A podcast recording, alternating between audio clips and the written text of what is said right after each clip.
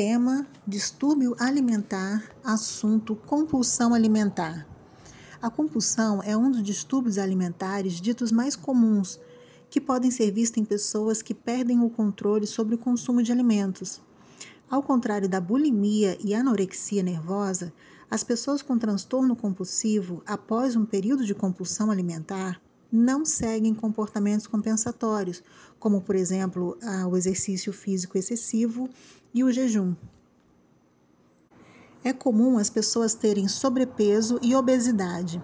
O fator preocupante é que eles são as pessoas com maiores riscos de desencadear doenças cardiovasculares e pressão arterial elevada.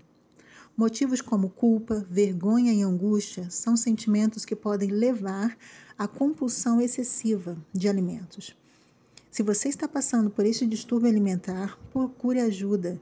O primeiro grande passo para a cura é reconhecer a necessidade de um tratamento.